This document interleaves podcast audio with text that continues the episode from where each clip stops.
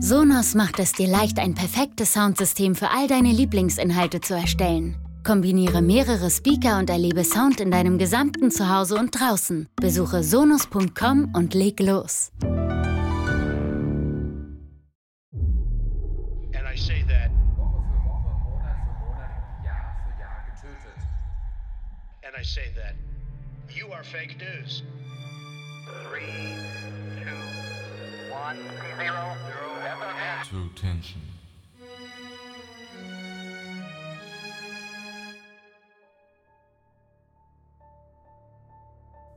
Am Ende einer Beziehung sieht man sich in der Regel mit verschiedenen Phasen konfrontiert.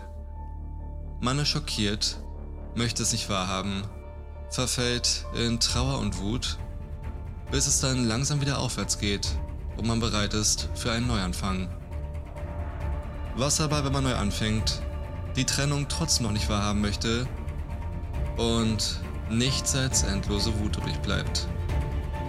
Mit welchen Konsequenzen kann so ein Verhalten enden? Akzeptiert man es dann doch irgendwann?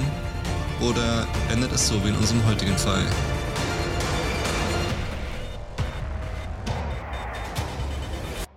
Call a Killer.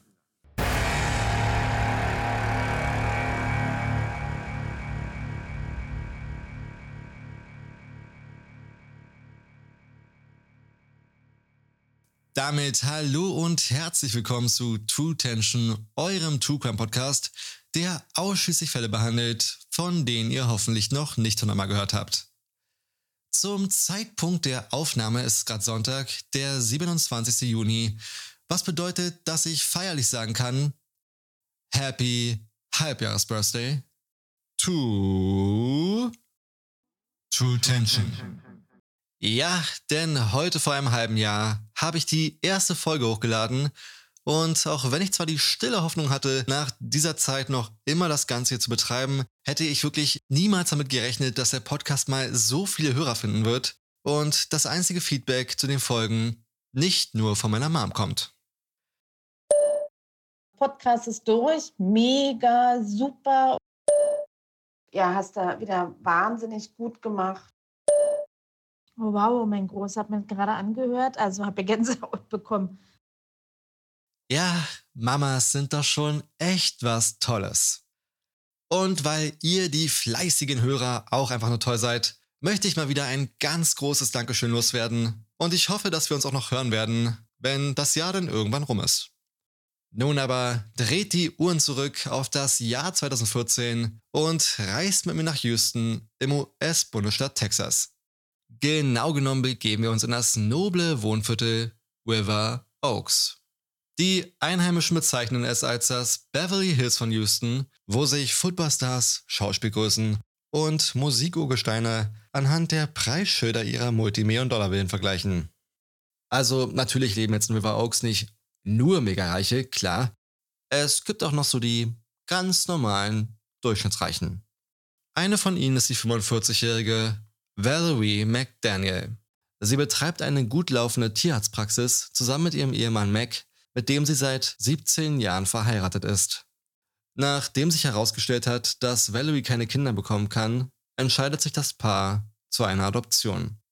Die zum Zeitpunkt der Adoption zweijährige Natalie ist für die McDaniels das größte Geschenk. Valeries Freunde sagen, dass sie sich geehrt fühlen, eine so herzensgute, fürsorgliche und hilfsbereite Freundin wie Valerie zu haben, die sich zudem auch noch so liebevoll um ihre mittlerweile sechsjährige Tochter kümmert. Valerie genießt es, für ihre Freunde Dinnerabende zu veranstalten, mit ihnen Ausflüge in ihrem Boot zu unternehmen oder Karaoke-Partys in ihrem 700.000 Dollar Strandhaus zu feiern. Man muss dazu sagen, das Strandhaus ist nicht das, wo sie normalerweise drin wohnt. Das ist halt wirklich bloß das Strandhaus. So wie vielleicht einige von uns eine Gartenlaube haben, hat sie da halt dieses Strandhaus. Doch ganz egal, wie viel Spaß sie haben, ob sie nun auf dem Boot Party feiern oder von der Strandhausterrasse direkt ins Meer springen, eine Frage bleibt immer bestehen. Diese Frage hat sich schon fast wie ein Schatten eines unerwünschten Gastes über die Freunde gelegt. Wo ist eigentlich Valeries Ehemann Mac? Wenn Sie jetzt nicht besser wüssten, könnte man meinen, Valerie ist Single. Da er weder auf den Partys anwesend ist, noch an den Ausflügen teilnimmt. Irgendwann platzt es dann aus Valerie heraus. Ihre Ehe liegt in Scherben. Sie fühlt sich nicht mehr geliebt von ihrem Mann Mac, was auch damit zu tun hat, dass sie einen Anruf von einer unbekannten Frau erhalten hat, die ihr mitteilt, dass sie die andere Frau an der Seite von Mac ist und Mac wohl alles andere als aufrichtig gegenüber seiner Ehefrau Valerie ist. Weshalb die Frau sich dazu entscheidet, Valerie von der Affäre ihres Mannes zu erzählen, hängt vielleicht damit zusammen, dass Mac auch vor ihr, nennen wir es mal, ein paar Geheimnisse hatte und mit jedem dieser Geheimnisse wohl auch geschlafen hat. Es stellt sich nämlich heraus, dass Mac ziemlich regelmäßig mit verschiedenen Frauen schläft und nachdem Valerie ihrem Mann sogar noch eine zweite Chance gibt, reicht sie dann im Jahr 2014 die Scheidung ein, nachdem sich die Situation wohl nicht allzu stark verbessert hat. Im Jahr 2016 ist die Scheidung dann endlich durch. Valerie ist mittlerweile in die siebte Etage eines sehr edlen Hochhauskomplexes gezogen und scheint gut ohne ihren Ex-Mann zurechtzukommen. Für Valerie soll das neue Jahr 2017 einen Neuanfang darstellen und es scheint sogar so, als ob es das Jahr gleich zu Anfang wirklich gut zu ihr meint. Valerie datet einen Mann namens Leon Jacob. Leon ist neun Jahre jünger als Valerie und zudem auch noch Arzt, spezialisiert auf das Gebiet der Transplantationschirurgie. Valerie ist über beide Ohren in Dr. Charming verliebt, der ihr wieder das Gefühl gibt, etwas ganz Besonderes zu sein. An dieser Stelle würde ich vorschlagen, dass wir einen kurzen Routinecheck durchführen und Leons Vergangenheit unter die Lupe nehmen. Leon Jacob wurde mit seiner Geburt auch gleich die besten Startvoraussetzungen in die Wiege gelegt. Er ist in einem wohlhabenden Elternhaus aufgewachsen und besuchte nur die besten Privatschulen. Er studierte Medizin in der Karibik an der St. George University Medical School und startete danach ein sogenanntes, jetzt kommt der Zeitpunkt, wo ich mich blamieren werde, ähm, Residency Program. Er startete ein Residency Program. Ja, ich glaube, so sollte es richtig sein. Dabei handelt es sich laut meinen Recherchen um eine Art Ausbildung für frisch gebackene Ärzte, die sich auf ein bestimmtes Gebiet spezialisieren.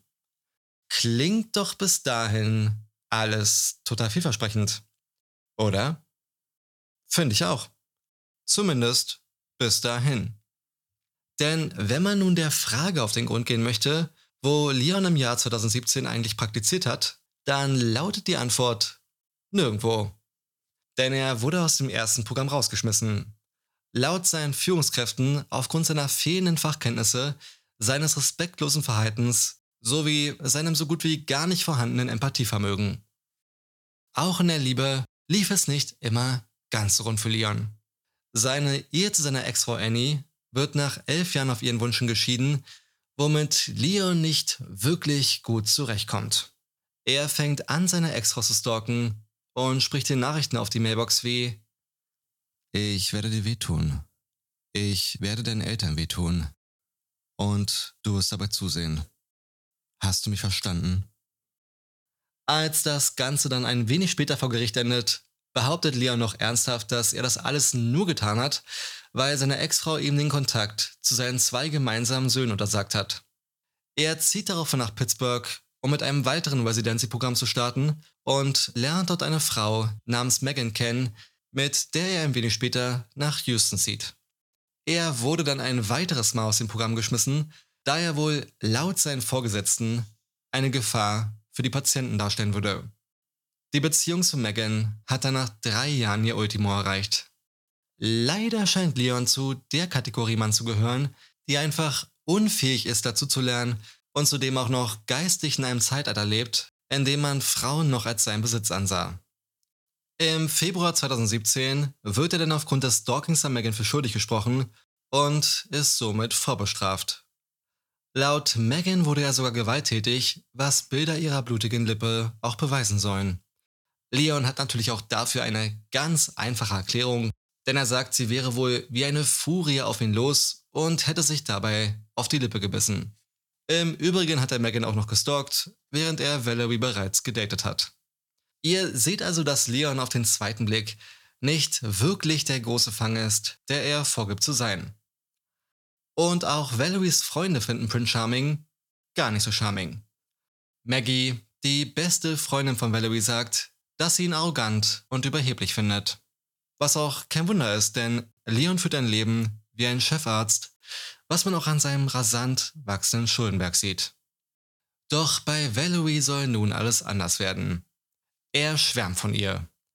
Er sagt, dass sie dieselben Interessen teilen, über alles reden können und sie genauso ein Herz aus Gold hätte wie er selbst. An jedem Abend schauen die beiden durch das Teleskop, das in Valeries Wohnung steht, und trotzdem scheinen sie nicht erkannt zu haben, dass die Beziehung von Anfang an unter keinem guten Stern steht. Gut, nun muss man ja sagen, dass man eigentlich in jede Beziehung ein bisschen Gepäck mitnimmt, so vergleichbar mit einem Handgepäckkoffer, aber im Fall von Leon gleicht es einem 16-teiligen Kofferset. Und auch dem ganzen Neuanfang steht ein ganz zentrales Problem im Weg. Denn mit seiner Vorstrafe darf Leon in Texas nicht als Arzt praktizieren. Wie eliminiert man nun also dieses Problem? Ganz einfach. Indem man das Problem, also in dem Fall seine Ex-Freundin Megan, eliminiert. Verschwindet sie erstmal von der Bildoberfläche, dann wäre auch die Vorstrafe hinfällig, denn wo kein Kläger, da kein Richter. Leon nimmt Kontakt zu einem Mann namens Zack auf, den er durch einen gemeinsamen Bekannten kennengelernt hat. Der ehemalige Army Sergeant sagt, dass er das Problem für ihn lösen kann. Im Gegenzug erhält er von Leon 5000 Dollar in Bar, zwei hochwertige Cartier-Uhren sowie einen Laptop. Der selbsternannte Auftragskiller Zack nimmt seine Bezahlung und verschwindet. Natürlich ohne den Auftrag durchzuführen. In seiner Verzweiflung wendet sich Leon an einen Mann namens Michael Kubosch. Kubosch hat Leon aus dem Gefängnis rausgeholt, als der wegen den Stalking-Vorwürfen verhaftet wurde. Er verdient seinen Lebensunterhalt mit sogenannten Bail Bonds. Oder zu Deutsch Kautionsversicherung.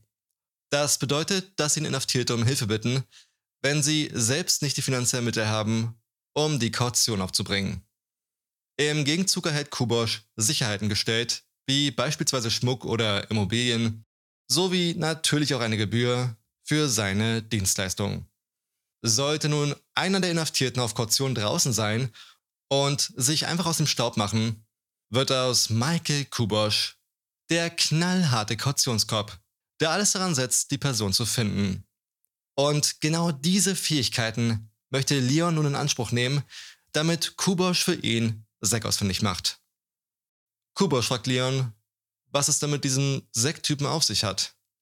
Woraufhin Leon sagt, ich habe ihm eine Menge Geld bezahlt, damit er sich um ein Problem kümmert. Kubosch möchte wissen, um was für ein Problem es denn geht. Meine Ex. Ich möchte, dass sie ein für alle Mal verschwindet.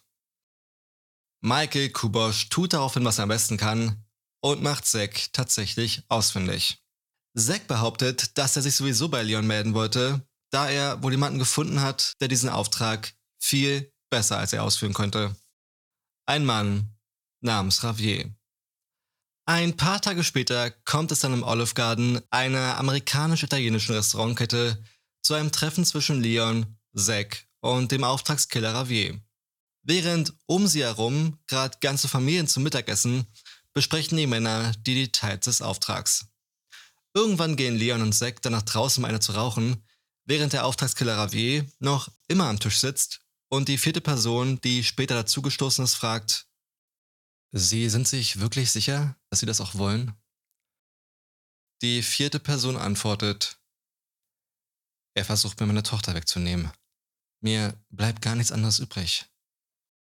Fest entschlossen sagt Ravier daraufhin, okay, dann mach das aber nochmal 10.000 Dollar extra. Okay. Kein Problem. Sagt die Frau, die im Ärztekittel im Restaurant sitzt, an dem sogar noch ihr Namensschild befestigt ist. Dr. Valerie McDaniel. Wie sich herausstellt, hat wohl auch Valerie ein paar gute Gründe dafür, warum es wohl besser ist, wenn ihr Ex-Mann Mac nicht mehr unter den Lebenden weilt. Also genau genommen 1,25 Millionen gute Gründe. Denn genau das ist die Summe, die Valerie ihrem Ex-Mann auszahlen soll, für seinen Anteil an der Tierarztpraxis. Außerdem hat Mac ein Problem mit ihrem neuen Freund Leon und möchte das alleinige Sorgerecht für seine Tochter. Weitere Tage vergehen.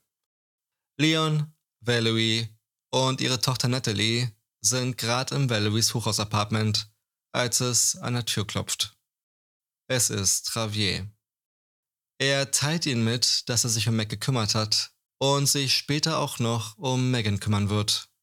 Er fragt sie, ob sie Bilder von Macs Leiche sehen wollen, doch Leon verneint und gibt Travier das Geld für den Auftrag. Dann ein paar Stunden später ruft Travier bei Leon an und teilt ihm mit, dass auch Megan erledigt sei. Die Probleme von Valerie und Leon scheinen sich mit dem Tod ihrer Ex-Partner nun endlich in Luft aufgelöst zu haben. Am nächsten Morgen dann, dem 10. März 2017, klopft es ein weiteres Mal an der Wohnungstür. Valerie steht mehreren Polizeibeamten gegenüber, die sie fragen, ob sie kurz mal reinkommen dürfen. Das alles wird auch mit Bodycams der Polizei gefilmt und falls ihr das Ganze gerade als Podcast hört und nicht auf YouTube schaut, dann habe ich euch das Video dazu auch nochmal in den Shownotes verlinkt. Die Ermittler müssen Valerie leider mitteilen, dass ihr Ex-Mann Mac in seinem Auto überfallen wurde und das wohl furchtbar schiefgelaufen ist. Er wurde mit einem Kopfschuss getötet. Mit dieser Aussage konfrontiert, scheint Valerie komplett überfordert zu sein und unter Schock zu stehen.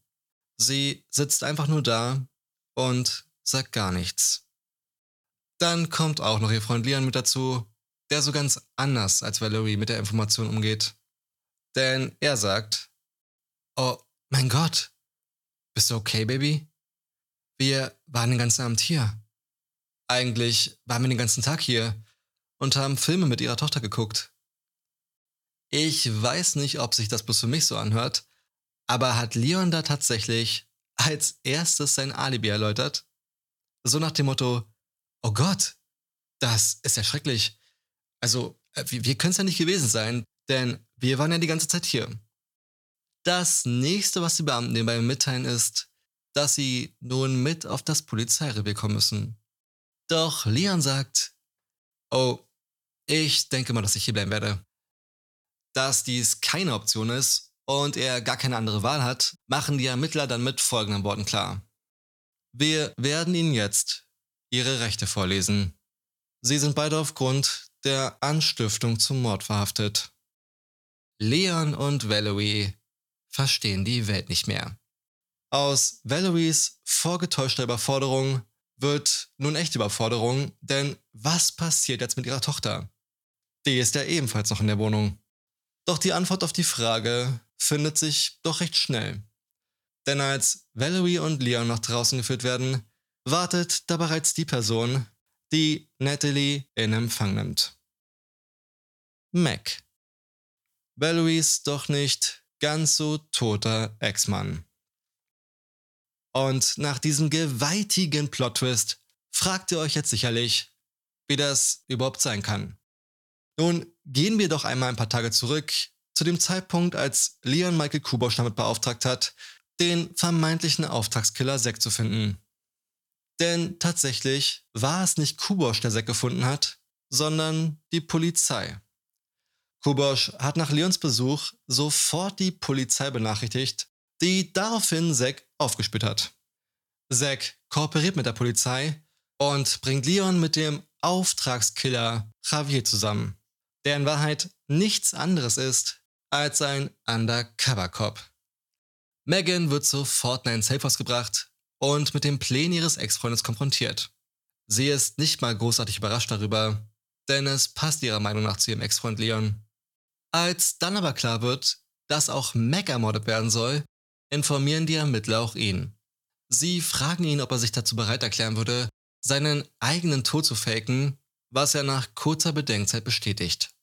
Und so entstehen die gefakten Aufnahmen von Mac mit einem Kopfschuss am Steuer seines Wagens sitzend, die wirklich schockierend sind.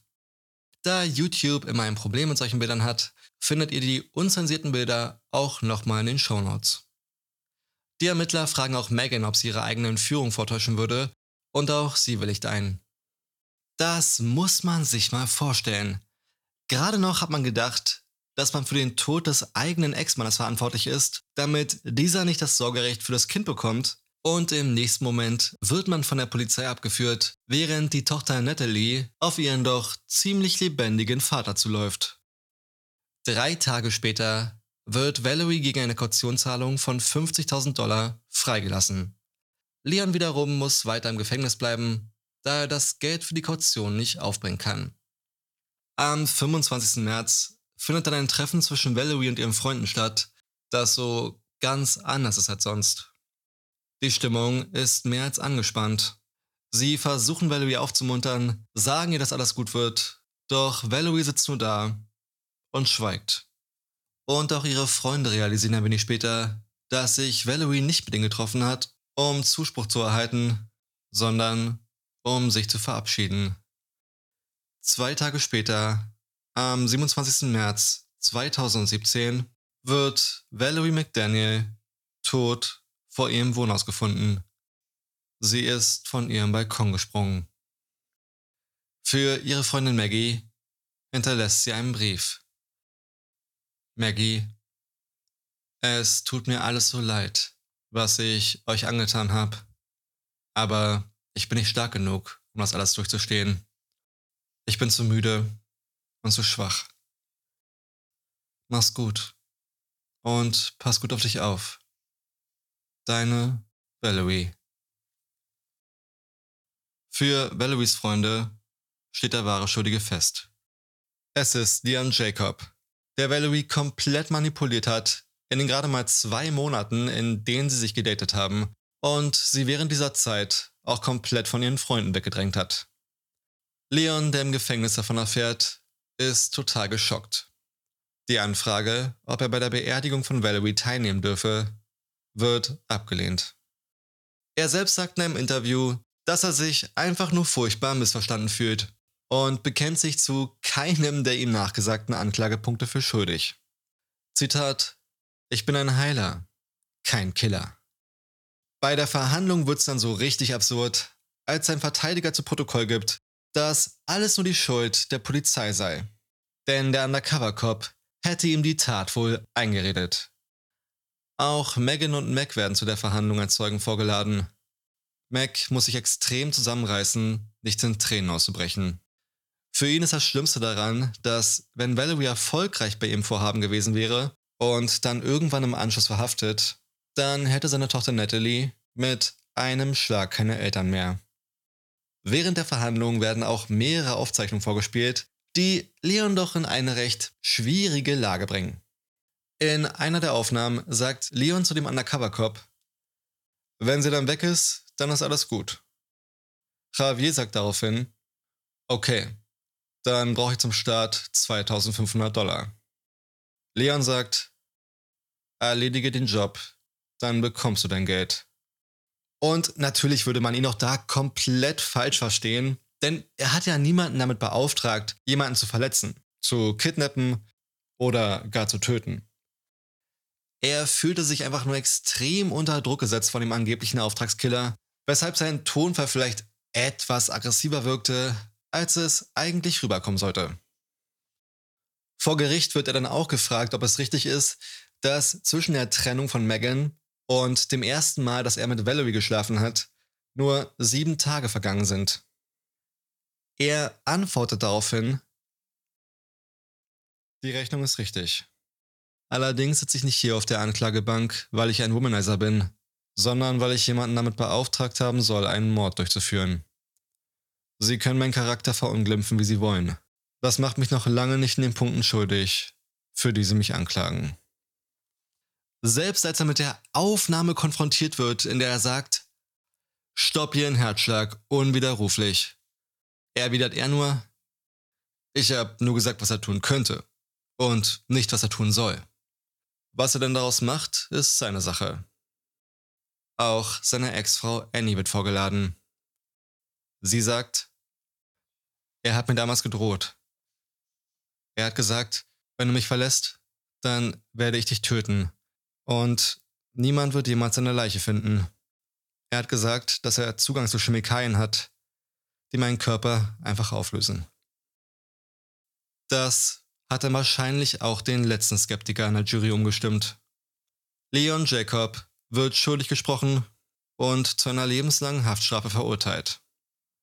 Was bedeutet, dass Leon die kommenden 30 Jahre im Gefängnis verbringen wird.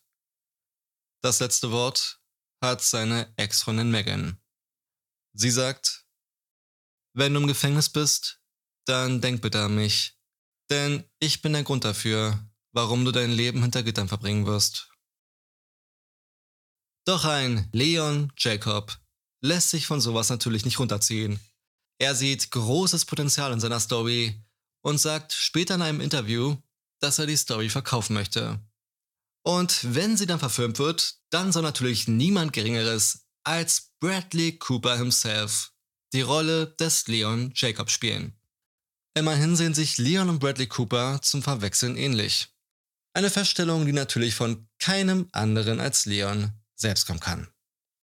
Für einen Blockbuster hat es noch nicht gereicht, aber zumindest für unsere heutige Folge. Ich bin bei dem Fall ehrlich gesagt so ein bisschen hin und her gerissen, denn Valerie, die übrigens noch vor Ort bei der Festnahme die Taten gestanden hat oder die Tat gestanden hat, hinterlässt auch eine Audioaufnahme auf ihrem iPad. Sowas wie ein Abschiedsbrief. Ich bin nicht eines Morgens aufgewacht und hab mir gesagt, hey, ich lass meinen Ex-Mann umbringen. Das sind Situationen im Leben, die man einfach nicht begreifen kann. Ich muss auch aus meiner bescheidenen Sicht sagen, und ihr wisst, ich urteile nie, ich bin immer die Schweiz, bin nie sarkastisch. Also, was die Freunde über Valerie erzählen, plus diese positive Ausstrahlung, die sie immer hat, das passt alles absolut nicht zu dem, was sie dann getan hat. Andererseits, sie war bereit, ihrer Tochter den Vater zu nehmen, was ich wirklich abscheulich finde. Bei Leon hingegen besteht für mich kein Zweifel. Er ist einfach nur ein selbstsüchtiges, ignorantes. Doch, was denkt ihr über den Fall? Wie immer würde es mich riesig freuen, wenn ihr eure Gedanken zu dem Fall in den Kommentaren teilt oder mir eine Nachricht auf Instagram unter truetension.podcast sendet und wenn euch der Fall gefallen hat, den Abonnieren-Button klickt. In unserer nächsten Folge gehen wir dann wie von euch gewünscht auf die Person Ariel Castro ein und den damit verbundenen grausamen Taten. Bis dahin wünsche ich euch erstmal ein schönes Wochenende, genießt die Zeit und bis dann. And I say that you are fake news. Three, two, one, zero, zero. True Tension.